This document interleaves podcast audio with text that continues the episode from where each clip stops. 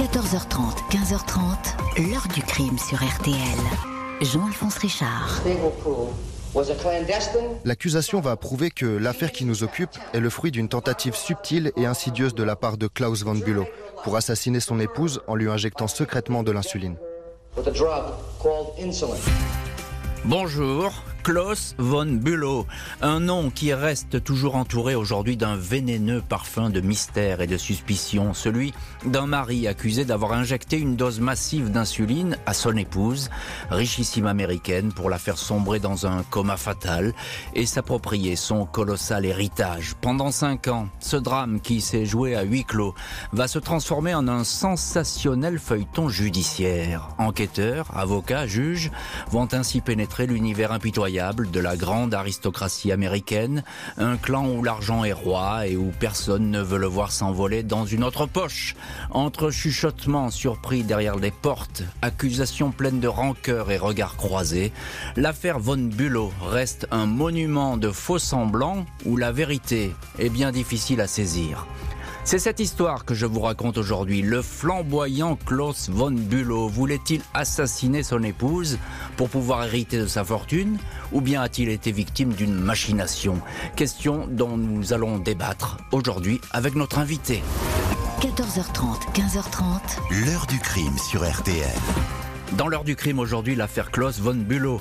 Au début des années 80, le nom de cet aristocrate danois, les plus réputés de la haute société américaine, va apparaître au détour d'une sombre affaire d'empoisonnement.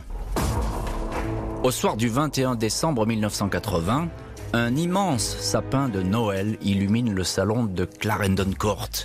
La demeure et son parc de 5 hectares fait face à l'océan. Cette maison de Newport, localité huppée de la côte est des États-Unis, a servi à la fin des années 50 au décor du film High Society, Haute Société avec Frank Sinatra et Grace Kelly.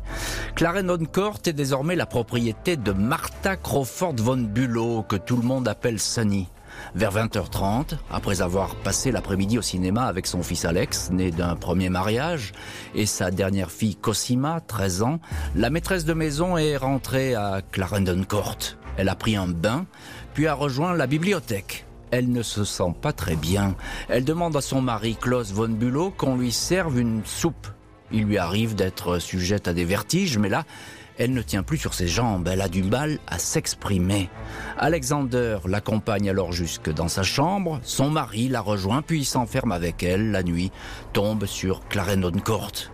Le lendemain, 22 décembre, vers 11 heures du matin, Alexander demande à son beau-père si sa mère est sortie de la chambre. Klaus von Bülow, qui rentre en solo d'une balade au bord de l'océan, s'étonne de cette demande. Les deux hommes montent à l'étage. Sonny gît sans connaissance sur le carrelage de la salle de bain, chemise de nuit relevée jusqu'à la taille, la tête sous la cuvette des toilettes. Elle respire mais demeure inerte. Trois semaines à l'hôpital Brigham à Boston, elle ne se réveille pas. Transférée au Columbia Presbyterian à New York, les médecins diagnostiquent un coma profond et sans doute irréversible. Les deux premiers enfants de Sonny, Alexander et sa sœur Ala, sont troublés par ce brutal malaise qui a plongé leur mère dans un long sommeil. Tout comme Maria Schralhammer, femme de chambre attitrée de la millionnaire, à son service depuis 23 ans. Curieuse coïncidence, l'année précédente, déjà à la période de Noël, Sonny était une première fois tombée dans le coma. Ce 27 décembre 79, après une nuit blanche passée à boire de l'alcool et à reprocher ses absences à son mari, elle s'était couchée vers 8 heures du matin, mal en point. La fidèle femme de chambre avait incité le mari à appeler un médecin, mais Von Bülow avait refusé, indiquant que sa femme souffrait de maux de gorge. Il était resté assis auprès de son épouse à lire des magazines. En début de soirée, vers 18h, Sonny était enfin transporté à l'hôpital, 6 heures dans le coma, obligation de rester alité plusieurs jours. Von Bülow dira qu'après avoir repris ses esprits, son épouse lui aurait ce jour-là reproché de l'avoir sauvé, accréditant ainsi la thèse d'une femme dépressive et désespérée. En cette année 80, après 14 ans de mariage, le ménage von Bülow bat sérieusement de l'aile. C'est en 1966 que Martha Sonny Crawford, richissime héritière et fraîchement divorcée, a épousé ce playboy danois grandi dans les beaux quartiers de Londres. Après le mariage, Klaus Bülow est ainsi devenu Klaus von Bülow, particule aristocratique voulu par sa femme car longtemps marié au prince autrichien Alfred von Auersberg. Klaus von Bülow partage la vie de l'une des plus grandes fortunes américaines. Il réside entre l'appartement sur Park Avenue à New York et le domaine de Clarendon Court. Train de vie royal et mondain, von Bülow ne travaille plus. À quoi bon? Il passe son temps entre voyages et réceptions. Le contrat de mariage stipule qu'en cas de décès de son épouse, son mari touchera une part de 14 millions de dollars, mais rien du tout si le couple divorce. Et voici donc dans cette affaire Von Bülow les premiers doutes et la couleur de l'argent au sein de cette famille où les dollars coulent à flot et évidemment voici donc aussi les premiers soupçons. On va voir comment euh, ces fameux soupçons euh, vont rattraper ce mari. Pour l'instant, on va rester sur le début de l'affaire et avec vous, Nicole Bacharan, bonjour. Bonjour. Merci beaucoup d'être euh, aujourd'hui dans le studio de l'heure du crime. C'est toujours un plaisir euh, de vous recevoir. Vous avez un CV très très long, je vais le résumer.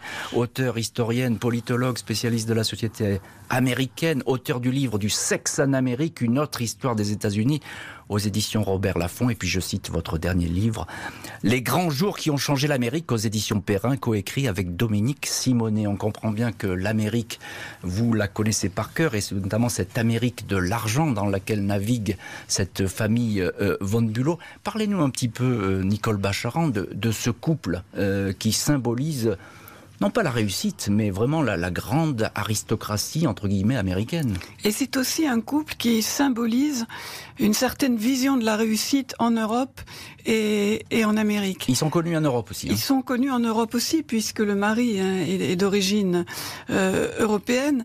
Et il y a une, vieille tradition pour les grandes héritières américaines, héritières de mania du pétrole, de mania du gaz, de mania du charbon ou des transports, de chercher comme un, je ne sais pas, un brillant supplémentaire en épousant un aristocrate européen.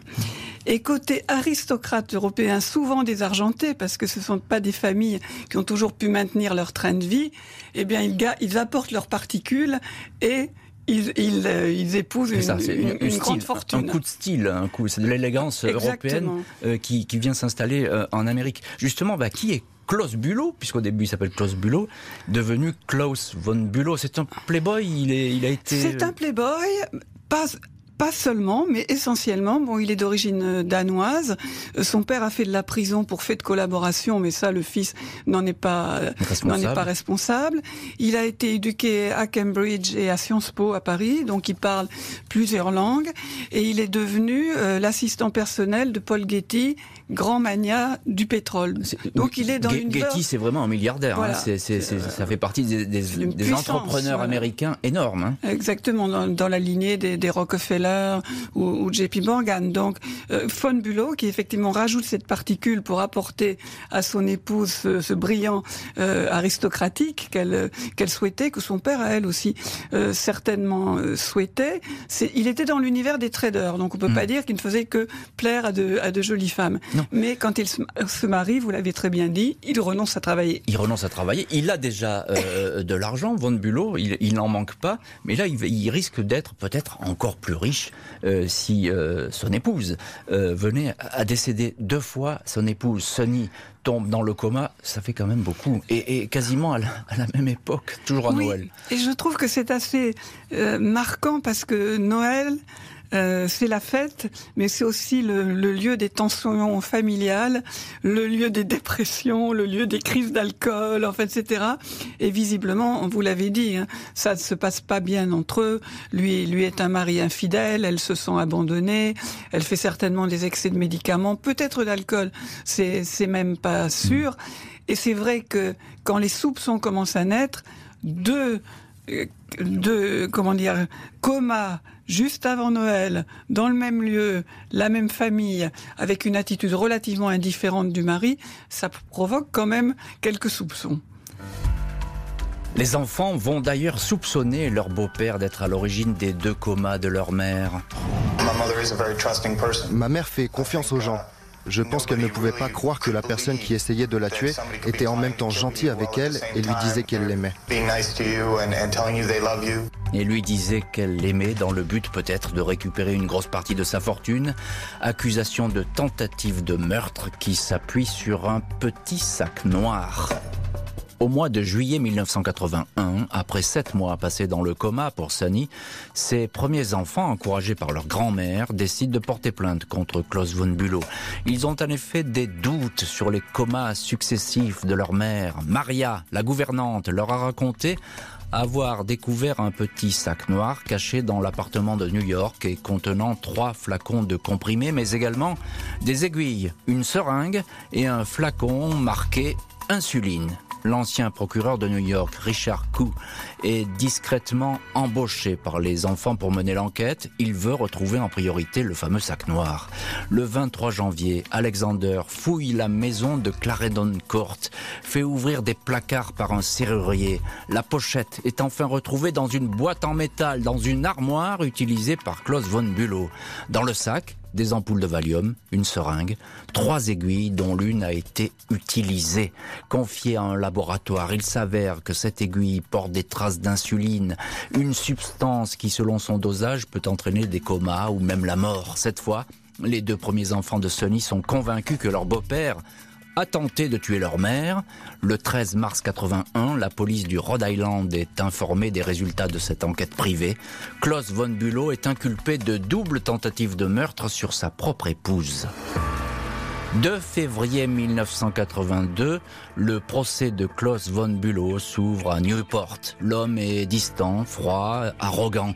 Il tient la presse à distance. Il est accusé de deux tentatives de meurtre à huis clos sans aucun témoin. Toute l'accusation repose sur les coïncidences des comas à la Noël 79 puis 80 qui ont frappé Sonny von Bülow. Sur la découverte également du sac enfermant une seringue et une aiguille souillée d'insuline. Maria, la femme de chambre, dira avoir été étonnée par cette découverte. Pourquoi de l'insuline Madame n'est pas diabétique, s'était-elle exclamée. À la barre, un médecin de Harvard, le docteur George Cahill, se dit convaincu que le coma de l'épouse est le résultat d'une injection d'insuline. La défense de l'accusé a bien du mal à se dépêtrer de ces accusations. L'ancienne maîtresse de Klaus von Bülow, Alexandra Heil, actrice de série B et de feuilleton télé, livre un témoignage à charge contre son ancien amant. Elle certifie qu'elle lui avait donné un ultimatum de six mois pour qu'il quitte sa femme et vienne vivre avec elle. Elle assure qu'il était très amoureux d'elle et bien décidé à changer de vie. Elle indique que lors du premier coma, Von Bülow lui a téléphoné. Il aurait avoué être resté des heures auprès de son épouse mourante. Il n'aurait toutefois pas eu le courage d'attendre l'issue fatale et aurait appelé un médecin. Quand un avocat demande à Alexandra Heil pourquoi elle a continué à fréquenter un individu qui souhaitait la mort de sa femme, elle répond vous n'avez jamais été amoureux? Von Bülow dément farouchement les propos de la jeune femme. Le procureur Stephen Familietti décrit un homme qui n'arrivait pas à choisir entre sa maîtresse et son épouse. Il avait, selon lui, toutes les raisons de tuer Sunny pour pouvoir refaire sa vie avec sa jeune maîtresse, tout en évitant un divorce qui l'aurait privé de l'héritage. Le procureur note encore l'impassibilité dont a fait preuve Von Bülow lors des comas. Il s'est conduit de façon générale comme quelqu'un qui n'est pas un honnête homme. Après six semaines de procès et 5200 pages de procédure, Klaus von Bülow est déclaré coupable des deux tentatives d'homicide contre son épouse, toujours plongée dans un profond coma. L'arme est une seringue remplie d'insuline. L'accusé est condamné à 30 ans de prison, 10 ans pour le premier coma, 20 pour l'autre. Il n'est toutefois pas incarcéré. Il réussit à réunir une caution de 1 million de dollars et fait appel du jugement. Et avec nous, pour parler de cette affaire Von Bulow, dans le studio de l'heure du crime, Nicole Bacharan, grande spécialiste de l'Amérique. Je cite, recite votre dernier livre, Les grands jours qui ont changé l'Amérique, chez Perrin, coécrit avec Dominique Simonet. Euh, premier procès, donc, euh, qui augure d'un second où tout va se jouer en 82, on va y venir. Euh, à ce premier procès, on a le sentiment que vraiment les accusations, elles sont accablante contre Von Bülow. Il n'y a pas d'espace pour lui pour s'exprimer. Non, c'est vrai que le premier procès, c'est le procès d'un mauvais mari qui veut se débarrasser de sa femme pour empocher euh, l'argent de, l'héritage, argent qu'il perdrait euh, s'il divorçait. Et c'est un procès médical aussi sur le, le rôle de mmh. l'insuline. Et on voit effectivement deux clans. Il y a le clan des enfants aînés, de Sonny von Bülow, donc les deux enfants à Osberg, avec la gouvernante qui est également euh, autrichienne et qui espérait toujours que Madame Sonny von Bülow se réunirait avec son premier mari. Et pour eux, von Bülow est clairement coupable de tentative de meurtre et il voulait empocher l'argent.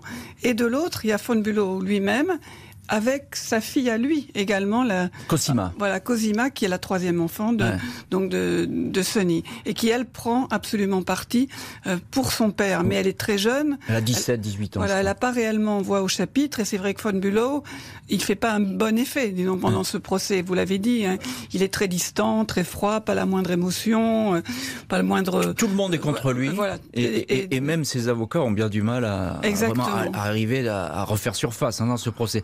Alors il y a quelque chose d'étonnant dans, dans, ce procès, Nicole, Nicole Bacharan, euh, c'est cette enquête privée euh, qui a précédé l'audience, parce qu'il n'y a, qu'aux États-Unis qu'on voit ça.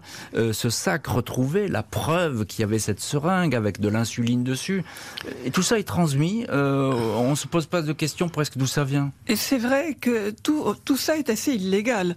Ah je, ne parle pas de, du fait de, de, tuer sa femme à l'insuline, ça c'est certes totalement illégal, mais la manière dont, les, dont ce sac dont vous parlez a été récupéré. Un ancien procureur, mais qui n'a plus aucune fonction officielle, qui est devenu un détective privé, embauché par la famille, une perquisition sans autre témoin que ses, enfants euh, qui portent plainte et ce détective lui-même, peut-être la femme de chambre. Euh, comment ça peut être reconnu par le tribunal? Euh, Von se défend assez faiblement en faisant savoir que dans le placard, enfin le placard dans lequel on a retrouvé le fameux sac avec tous ces médicaments, c'était le placard qu'il partageait avec son épouse. Donc c'était pas spécifiquement à lui qui aurait, euh, si vous voulez, caché là l'arme du crime. Mais le fait que ces preuves là soient retenues comme preuve alors qu'elles ont été récupérées dans des conditions plus que discutables, c'est une faute du tribunal. en euh, fait, oui, c'est très qui va aider à l'appel. Et, d'ailleurs, on va voir qu'au deuxième procès, euh, cette fameuse découverte, elle va être au cœur, effectivement, euh, des débats. On est Nicole Bacharan à cette époque dans les années Reagan. Reagan L'argent pèse beaucoup, on en parle beaucoup. c'est un vrai soap opéra façon Dynasty ou Dallas là qui est en train de se jouer. Ah oui, complètement. Et les gens suivent. Hein. Euh, Complètement. Je veux dire, tout est télévisé, tout est discuté tous les jours. À la télévision, vous avez les, analystes judiciaires, les analystes médicaux, euh, les, les proches euh, ou anciens proches de la famille qui viennent raconter comment on vivait dans leur appartement de la 5e avenue ou dans cette résidence somptueuse que tout le monde a vue au cinéma. Vous aviez raison de, de le rappeler. C'est le mode de vie des super riches et pourtant pas plus heureux que nous, petites gens, si vous voyez ce que je veux dire, qui fascinent, dans une époque très clinquante. Alors il y a, y a beaucoup, beaucoup d'argent en jeu dans cette histoire, hein, parce que là, le, tribunal soulève le fait qu'effectivement, il y a cette histoire d'héritage. Euh, si euh, elle divorce, Sonny, avec Klaus von Bülow, bah, il touche rien. Euh, donc ça, c'est le mobile, le mobile qui, fait, qui se fait jour. Et lui, il se défend pas très bien là-dessus. Sonny von Bülow, elle est, on lui attribue une fortune environ dans 140 millions de dollars. Ce qui, à l'époque, on est quand même énorme. longtemps, c'est à l'époque, c'est énorme. Ça serait le triple aujourd'hui. Voilà, je ne saurais pas le traduire en millions d'aujourd'hui, mais c'est beaucoup, beaucoup de millions. Et, l'accord qu'elle a avec Klaus von Bülow, c'est qu'il cesse de travailler. Elle ne voulait pas d'un mari qui travaille, ça ne se faisait pas dans son monde. Et elle lui faisait une rente annuelle très confortable, hein, pour assurer un mode de vie très confortable. Et en cas de décès, vous l'aviez dit, 14 millions de dollars, qui là aussi sont une énorme fortune à cette époque-là. Mais en cas de divorce, Rien, Rien du, tout. Et donc, évidemment, tout le monde voit là un mobile assez évident dans un couple qui ne s'entendait plus. L'appât du gain. Et puis, alors, il y a, y a, cette histoire qui est un peu le, procès dans le procès. C'est cette fameuse maîtresse, Alexandra Heil. Elle l'accable, en cette sous-actrice, parce qu'elle n'a pas fait grand-chose, Alexandra. On ne voit pas l'accabler aujourd'hui, mais enfin, c'est pas quelqu'un qui a, qui a brillé euh, euh, ni à la télé ni au cinéma Elle l'accable Elle l'accable radicalement. Radicalement. Je lui ai donné un ultimatum pour qu'il divorce. S'il ne se sépare pas de sa femme, je le quitte et avec un, délai très bref.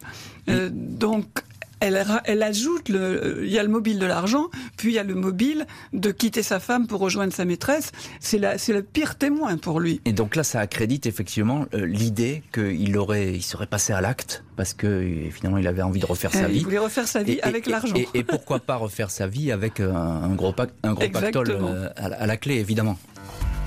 Klaus von Bülow joue toute sa vie lors du deuxième procès qui s'annonce. Toute sa stratégie de défense va être revue. La malheureuse Sunny, épouse plongée dans le coma, va faire les frais de ce nouveau et grand déballage. Ce 25 avril 1985, Klaus von Bülow, 58 ans, fait son entrée dans la salle du tribunal de Providence dans l'état de Rhode Island. Cette fois, l'accusé s'est adjoint les services de l'avocat réputé et professeur de droit Alan Dershowitz. Ce dernier lui a confié qu'il le pensait coupable mais a tout de même accepté d'assurer sa défense. Dershowitz et son équipe ne font pas de cadeau à l'épouse dans le coma victime qui aurait reçu une dose inexpliquée d'insuline. Sunny est décrite comme ayant une santé déplorable, une accro à l'alcool, aux médicaments et aux stupéfiants. Des amis dont le célèbre écrivain Truman Capote confirme ses addictions. Trois semaines avant le coma de décembre 1980, elle avait été admise à l'hôpital après avoir ingéré 73 cachets d'aspirine. La défense va encore plus loin elle produit le témoignage accablant d'un homme qui aurait fréquenté la maison des Von Bulow, un certain David Marriott, présenté comme prostitué et dealer. Il aurait fourni des seringues, aiguilles et toutes sortes de médicaments à Alexander, le fils, qui lui aurait dit que tout cela était destiné à sa mère. Un prêtre, le père Philippe Magaldi, confirme cette déposition. Les avocats de Von Bulow s'attaquent aussi à la pièce maîtresse de l'accusation, l'aiguille portant de l'insuline. Un expert affirme que cette aiguille, contrairement à ce qui a été dit au premier procès, n'a jamais été utilisée. Si elle avait pénétré l'épiderme de Sunny, elle aurait été finalement essuyée nettoyé par ce contact, il n'y aurait plus d'insuline dessus. C'est un vrai coup de théâtre. La défense laisse alors entendre qu'on a peut-être volontairement déposé de l'insuline sur cette aiguille pour en faire une preuve accablante. Les conditions de la découverte du fameux sac noir, non pas par la police, mais par le fils Alexander, sont également contestées. Les plaignants démentent toute manipulation de preuves. L'avocat Alan Dershowitz sait qu'il a marqué des points. Il dira au premier procès, Von Bulow a été accusé d'être un mauvais mari. Au deuxième, Sunny a été accusé d'être une mauvaise épouse. Procès qui effectivement change du tout au tout par rapport au, premier, même si en l'état rien n'est joué. Euh, Nicole Bacharan, vous nous accompagnez dans cette heure du crime consacrée euh, à l'affaire Von Bulow.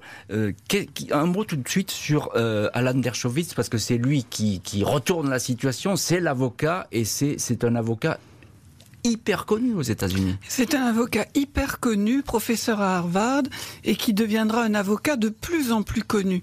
L'affaire Von Bulow, c'est la première grande affaire qui le met vraiment au centre d'un grand maelstrom médiatique, puisque tout cela est, diffusé à la télévision.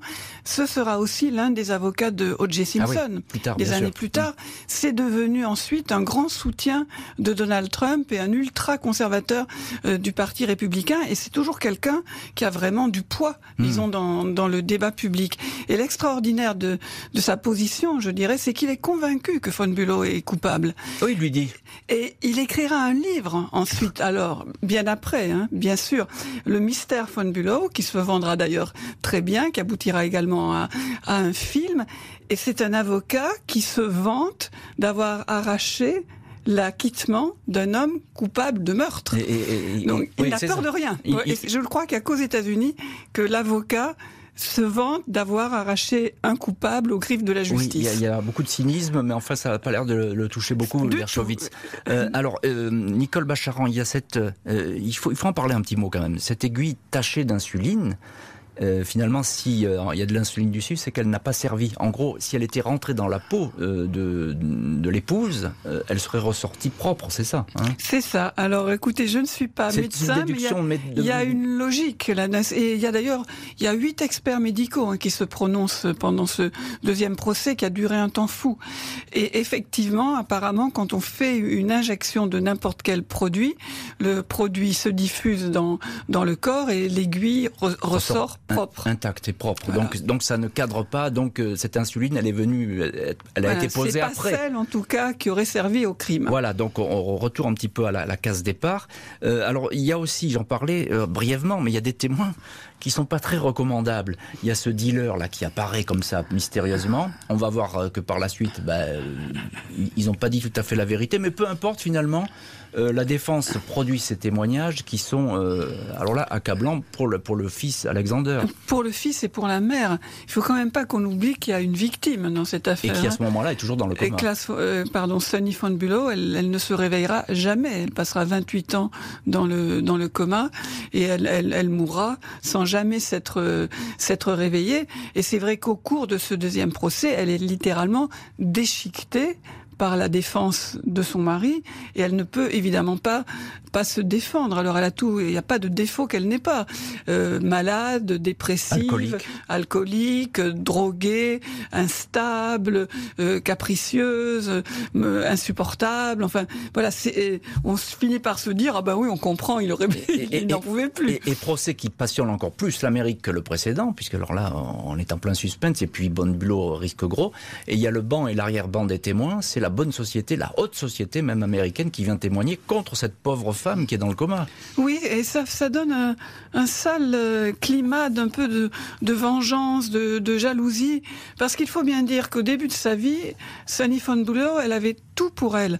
Elle s'appelle Martha, elle est surnommée Sunny depuis l'enfance, c'est-à-dire l'ensoleillée, la, la lumineuse. C'est une, très, très, jolie femme, hein, qui ressemble à Grace Kelly, en gros. Hein. Une très belle blonde, très rayonnante, euh, très, très joyeuse qui devait certainement susciter beaucoup de jalousie par sa beauté, par sa, réussite euh, sociale et, par ses moyens financiers. Et effectivement, il y a quand même beaucoup de gens pour venir raconter qu'au fond, elle était vraiment insupportable. Reste que malgré les vents favorables qui soufflent en faveur de l'accusé, tout peut arriver. Le nouveau témoignage de la maîtresse accusatrice Alexandra Heil pourrait bien tout faire basculer. Tout au long de ces sept semaines de procès, Klaus von Bülow ne change rien à sa vie mondaine. Dîner dans la haute société et week-end à la campagne. Sa nouvelle maîtresse, Andrea Reynolds, divorcée d'un producteur télé à succès, clame partout l'innocence de l'accusé. À la troisième semaine d'audience, toute la cour, juge, jury et avocats se déplacent à Clarendon Court, la maison où sont survenus les deux comas. Von Bülow ne peut s'empêcher d'éclater en sanglots en pénétrant dans la propriété, l'arme filmé par une caméra télé perchée au-dessus du mur d'enceinte et qui ne lui a pas échappé. Il dira avoir pleuré en se souvenant des trois labradors qui partageaient leur chambre.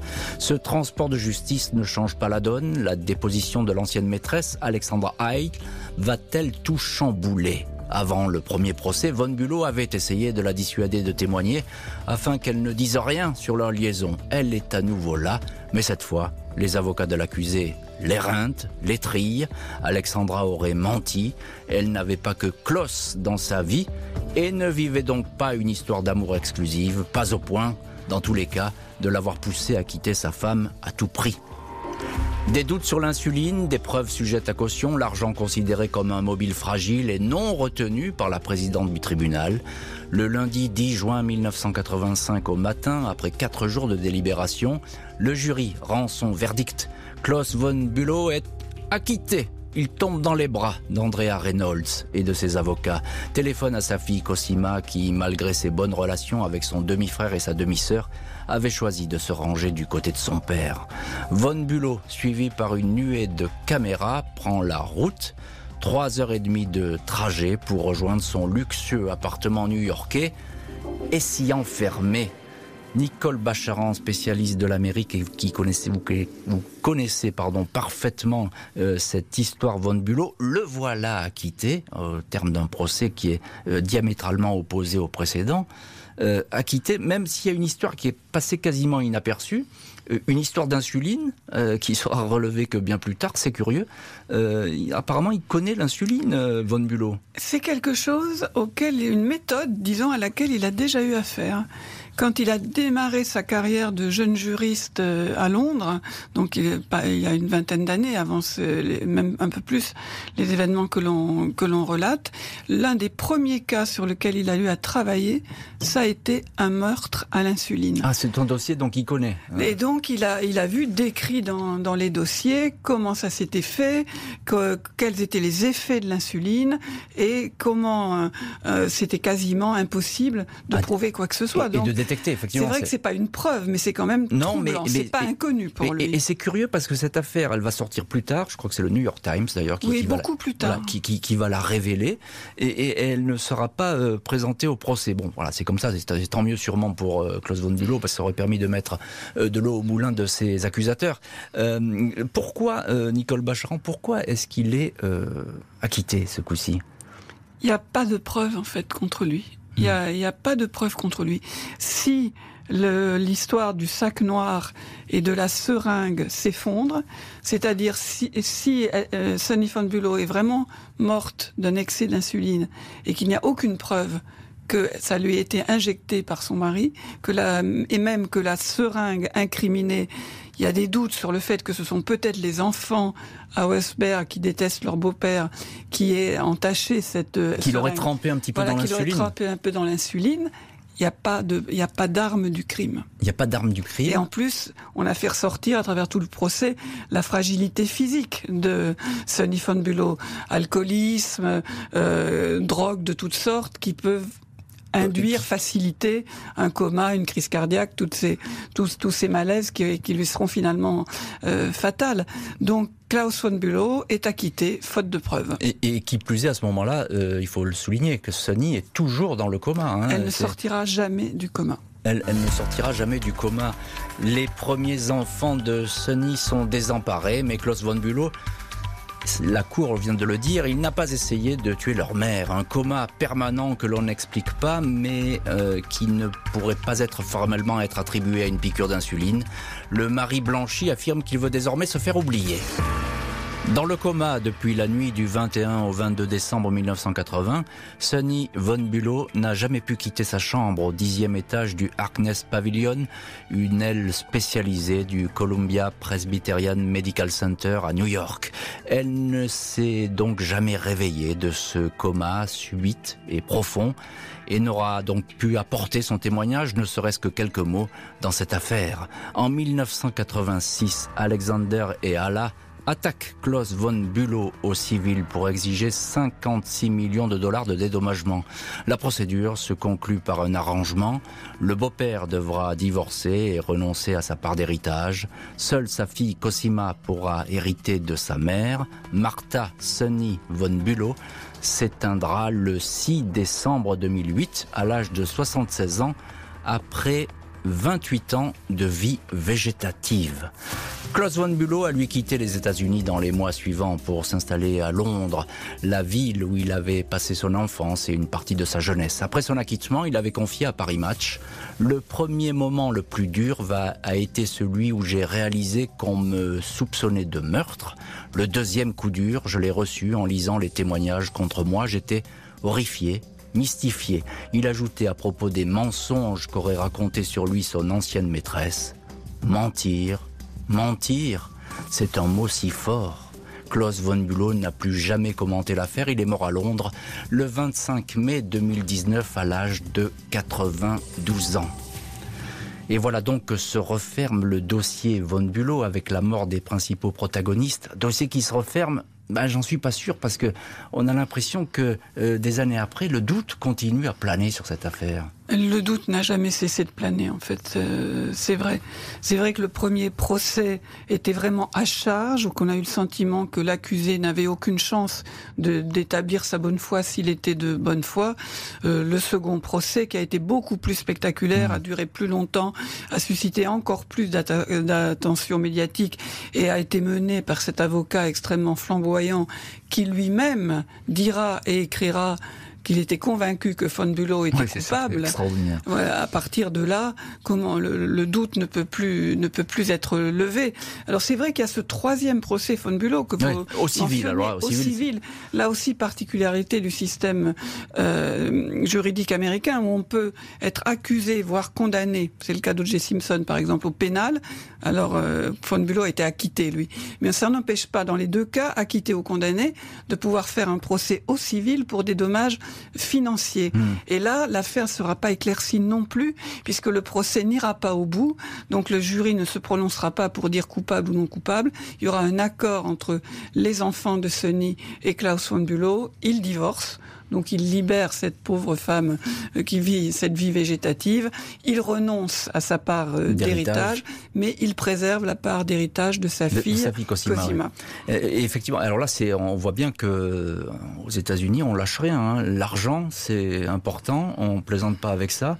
Euh, les enfants, ils sont allés jusqu'au bout hein, pour essayer de qui, ne touchent rien du tout dans cette affaire. Ah, je pense que les enfants sont convaincus que il a tué ou voulu tuer. Euh, leur mère pour l'argent. Hmm. Et donc pour eux qu'ils qu'ils puissent en plus partir avec l'argent, euh, c'est quelque chose qui était inacceptable. Et c'est vrai qu'il n'y a aucune réconciliation possible. Euh, Sonny a passé 28 ans dans le coma dans cette chambre d'hôpital, un peu comme la belle au bois dormant, avec des infirmières qui soignaient ses ongles, ses cheveux, mais la porte toujours gardée par des gardes du corps, de peur que quelqu'un ait intérêt à, à l'achever, toujours pour des questions d'héritage. On est dans, dans un monde vraiment oui, vous citiez Dallas, vous citiez Dynasty, mais extrêmement cruel où chacun pense que les autres sont capables du pire. où la réalité est bien plus forte que la fiction, mais c'est un peu toujours le cas d'ailleurs. c'est euh, Nicole Bacharan, c'est l'un des premiers procès euh, médiatiques très importants hein, aux États-Unis, je crois. Oui. Il y aura évidemment O.J. Simpson, il y en aura d'autres, mais celui-ci, il ouvre une nouvelle ère presque. Il ouvre une nouvelle ère. Non seulement il y a ce procès télévisé qui est un film policier hein, avec ses, ses protagonistes incroyables, aristocrates, mania du pétrole, etc., euh, etc. Et mais ça va lancer aussi les séries les, les séries mm. euh, Law and Order, et, mais également des, des talk shows, des, de la télé-réalité, avec une, avec une cour, avec des témoins, avec des juges très flamboyants, des vrais cas, des faux cas, une espèce de passion américaine qui va s'étendre bien au-delà euh, des États-Unis pour le cas juridique, le procès, la, salle d'audience et, la confrontation au fond. Passion qui perdure évidemment aujourd'hui, on le voit à travers ces séries, et puis Netflix qui fait ses choux gras euh, avec ses histoires encore une question, euh, Nicole Bacharan. Euh, est-ce qu'on sait ce qu'il est devenu, euh, Klaus von Bülow, après son Il part à Londres, mais là, on perd sa trace finalement. il part à Londres, il ne retournera pas aux États-Unis, il restera proche de sa fille, de sa fille Cosima, mais dans cet accord au procès civil où il a accepté de divorcer, il a également, il s'est engagé à ne jamais s'exprimer sur l'affaire, toujours avec la peur de, de la part de ses enfants, enfin de ses beaux enfants, qu'il veuille gagner de l'argent à partir de l'affaire. Son, avocat l'a fait, il a écrit un livre, on le disait au, début, mais lui-même, Klaus von Bülow, s'était engagé, en échange qu'on le laisse tranquille, en gros, à ne plus jamais s'exprimer sur cette affaire. Donc c'est vrai qu'on perd sa trace, au moins sur, sur, la scène publique. Le silence pour avoir la paix. Merci Nicole Bacharan d'avoir été l'invité de l'heure du crime aujourd'hui. Merci à l'équipe de l'émission. Justine Vignot, Marie Bossard à la préparation, Boris Pirédu à la réalisation. L'heure du crime, présenté par Jean-Alphonse Richard sur RTL.